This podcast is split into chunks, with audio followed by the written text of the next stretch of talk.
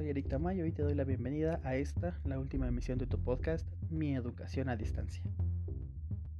Así es, el día de hoy estamos ante la última emisión. Sin embargo, eso no significa que sea menos importante o interesante. El tema que discutiremos hoy es dificultades de aprendizaje de la numeración y el cálculo. Como oyeron, las dificultades de aprendizaje no son únicamente dislalias, dislexias o relacionadas con la lectoescritura de las palabras. Y para demostrar esto, te presentaré los problemas del aprendizaje en tanto a las matemáticas refiere.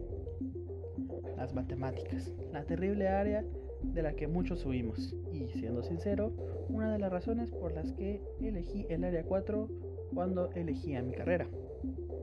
Es una de las zonas en las que un gran número de estudiantes, en especial estudiantes de nivel primario, tienen problemas y muchos de estos casos son tomados como problemas en el niño y no como dificultad del aprendizaje. Ahí la importancia de esta emisión. Como hemos dicho anteriormente, las matemáticas y en específico las dificultades de aprendizaje referentes a las matemáticas no son cuestión sencilla. Es por eso que debemos entrar a lo que nos referimos con matemáticas y cuáles son los aprendizajes en los que se basan. En esta ocasión reconoceremos tres diferentes tipos de aprendizajes matemáticos, nociones y procesos básicos, aprendizaje de numeración y cálculo y resolución de problemas. Teniendo en cuenta estos tres signos, comencemos con el primero. Nociones y procesos básicos. Dentro de esta agrupación encontramos dos subdivisiones. Conceptos básicos, es decir, esos conceptos o conceptualizaciones mínimas que se necesitan para el uso matemático. Entre estas se encuentran los conceptos cuantificadores, espaciales y temporales. Ejemplos de estos son mucho o poco, delante o detrás y antes o después, respectivamente.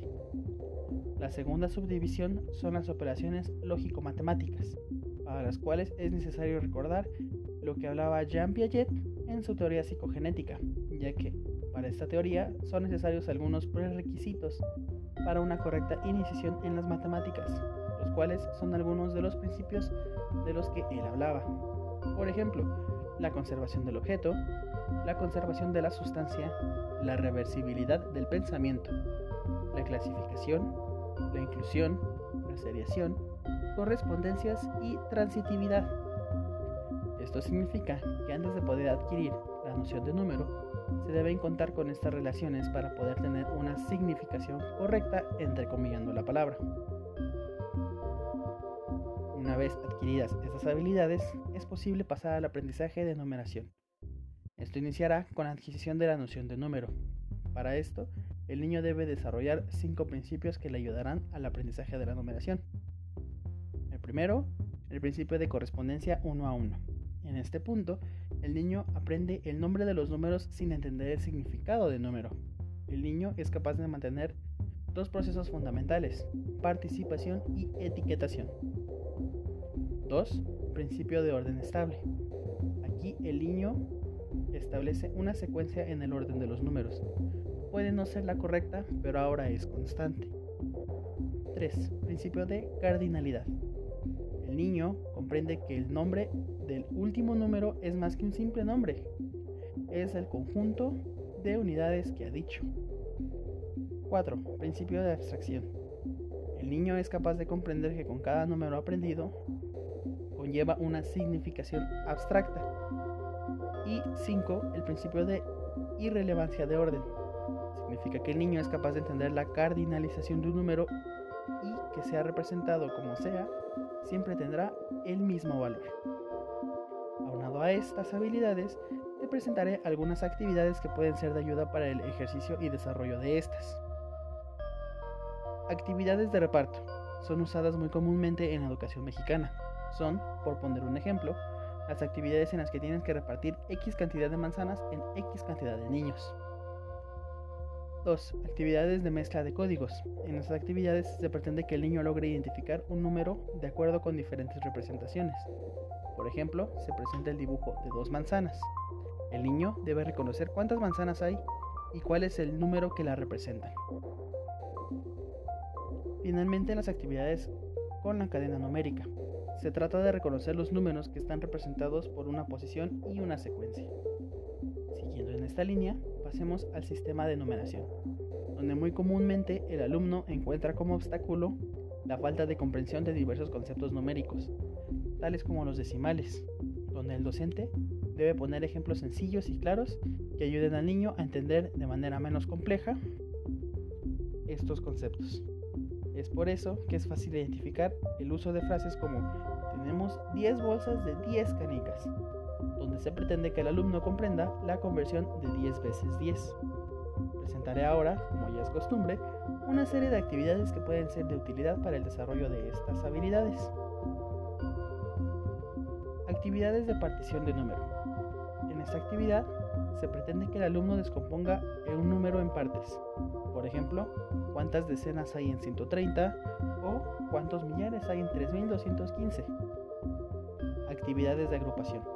Pretenden que el niño componga un número de acuerdo con sus partes constitutivas. Por ejemplo, ¿qué números puede sumar para conseguir 9? Actividades de relación. El alumno debe encontrar la relación entre las diferentes cifras de un número. Por ejemplo, ¿qué números puedes formar con 1597?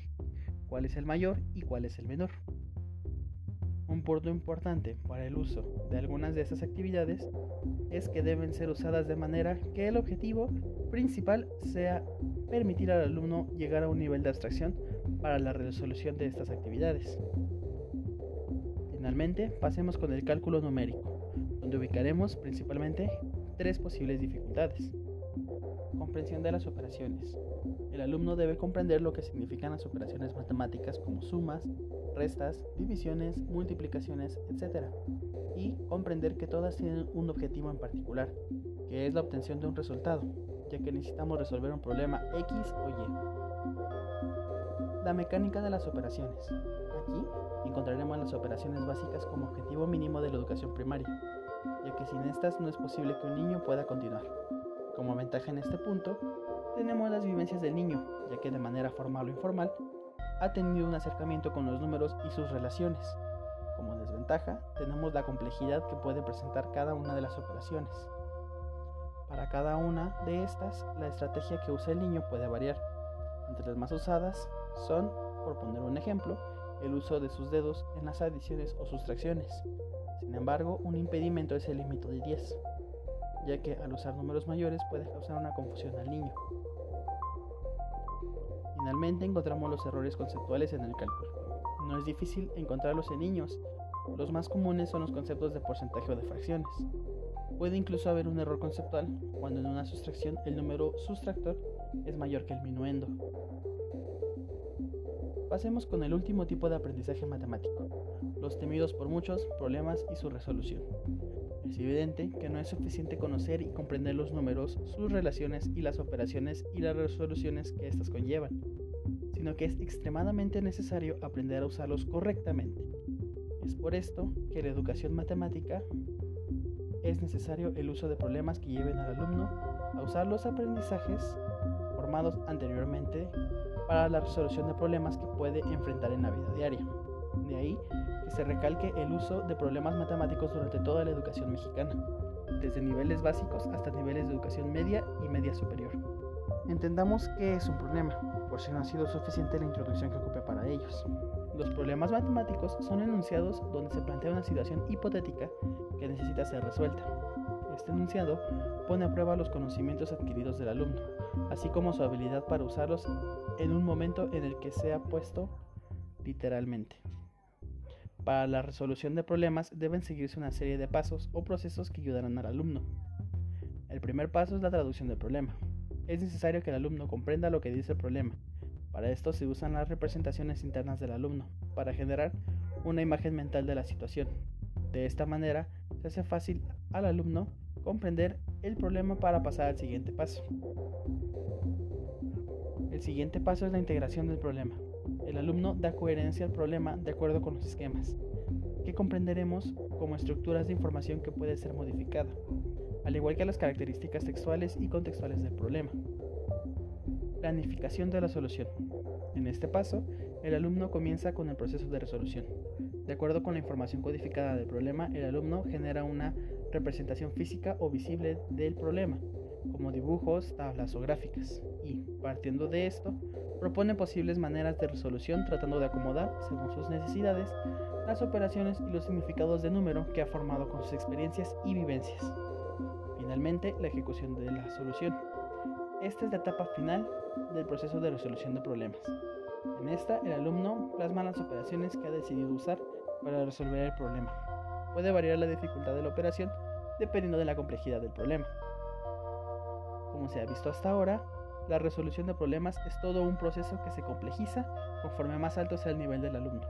Sin embargo, es necesario resaltar aquí la importancia de lo que hemos visto en las emisiones pasadas de este podcast. La importancia de la comprensión de escritura y lectura, así como de los procesos que éstas conllevan, ya que sin estas no sería posible que el alumno codifique de manera correcta el problema que se le presenta y, por lo tanto, no sería capaz de analizar y seleccionar la operación matemática necesaria para su resolución. Del mismo modo, se hace evidente la necesidad de un pensamiento de tipo estratégico y estructurado para la elección de operaciones básicas o complejas que ayuden a facilitar la resolución del problema.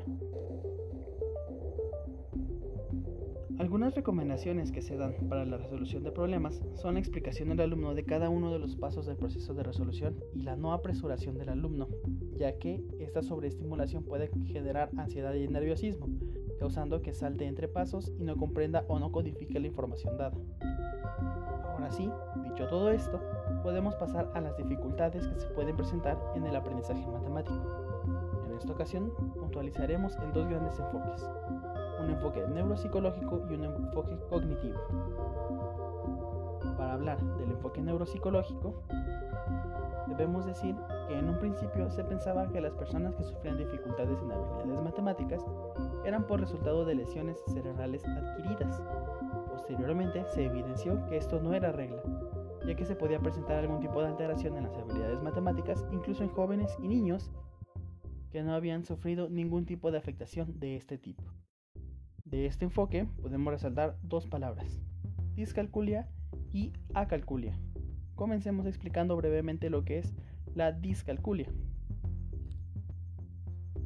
Comprendemos a la discalculia como un trastorno estructural de las habilidades matemáticas debido a una alteración del substrato anatómico fisiológico de las funciones vinculadas al aprendizaje matemático, la cual no afecta, sin embargo, al resto de las funciones mentales y podemos dividirla en seis diferentes tipos de discalculia, dependiendo de cómo se presente. Discalculia verbal. Se presenta una incapacidad para comprender conceptos matemáticos y relaciones presentadas verbalmente. Discalculia pratagnósica. Trastorno de manipulación de objetos, tal y como es requerido para hacer comparaciones de tamaño, cantidad, volumen, etc. Discalculia léxica. Describe la falta de habilidad para entender símbolos matemáticos o números. Discalculia gráfica. Discapacidad específica para manipular símbolos matemáticos mediante la escritura, es decir, para escribir números. Discalculia ideognósica. Falta de habilidad para entender conceptos matemáticos y relaciones entre ellos. Además, para efectuar cálculos mentales. Y finalmente, una discalculia operacional que describe la falta de capacidad para efectuar operaciones aritméticas básicas de cualquier tipo, sean verbales o escritas. Aunado a esto, es común ver que el niño discalcúlico presenta uno o varios de los siguientes problemas. Déficits perceptivos, generalmente con especial incidencia en el área perceptivo-visual y más concretamente en las habilidades de discriminación, figura fondo y orientación espacial.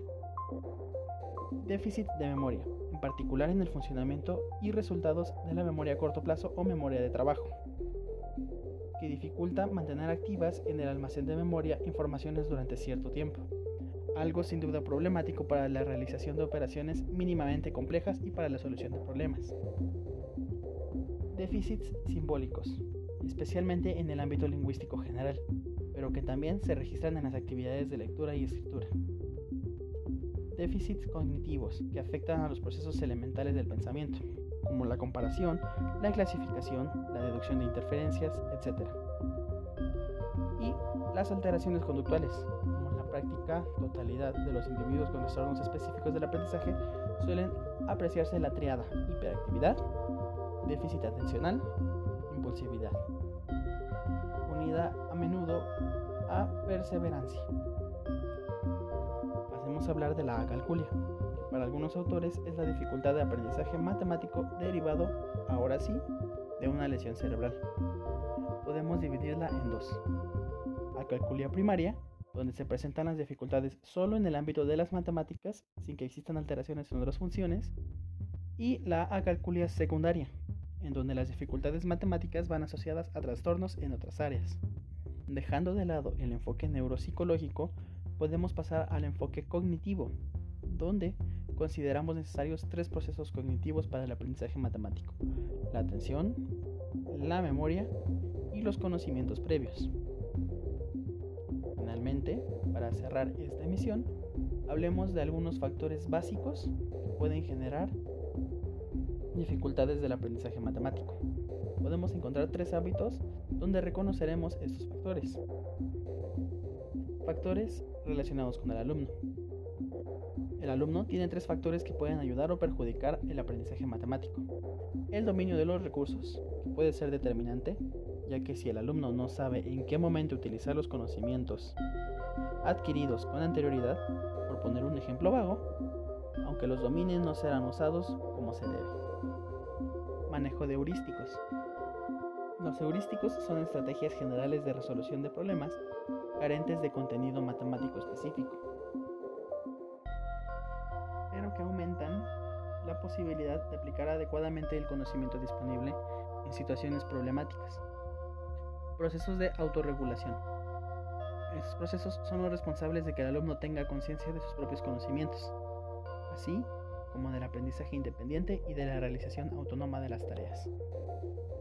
Como segundo ámbito tenemos los factores relacionados con la tarea propia de las matemáticas.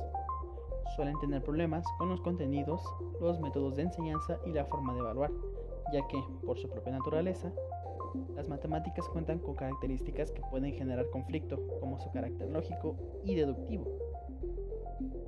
Finalmente tenemos los factores relacionados con el contexto educativo, se relacionan con los anteriores ya que, por la complejidad propia de las matemáticas, es muy difícil trasladarlos a muchos puntos del contexto educativo, así como las posibles diferencias en situaciones subjetivas, tales como la formación matemática del docente y sus creencias y actitudes que son determinantes en la enseñanza de las matemáticas. Con esto dicho, es momento de despedir esta emisión donde hemos hablado de las dificultades que se presentan en el aprendizaje matemático. Del mismo modo, hemos dado un pequeño vistazo a lo que son los aprendizajes matemáticos básicos y, como es costumbre, algunas alternativas y actividades que ayudan a su desarrollo. Me despido de ti, no sin antes agradecerte por elegir este podcast cada semana. Por ahora, eso es todo en esta serie de emisiones relacionadas a los problemas de aprendizaje. A lo largo de las últimas semanas vimos las bases teóricas de los procesos de lectura y escritura, así como las dificultades y tratamientos relacionados a estos. Terminamos con las dificultades de aprendizaje matemático. Recuerda, esto no es un adiós, es un hasta la próxima.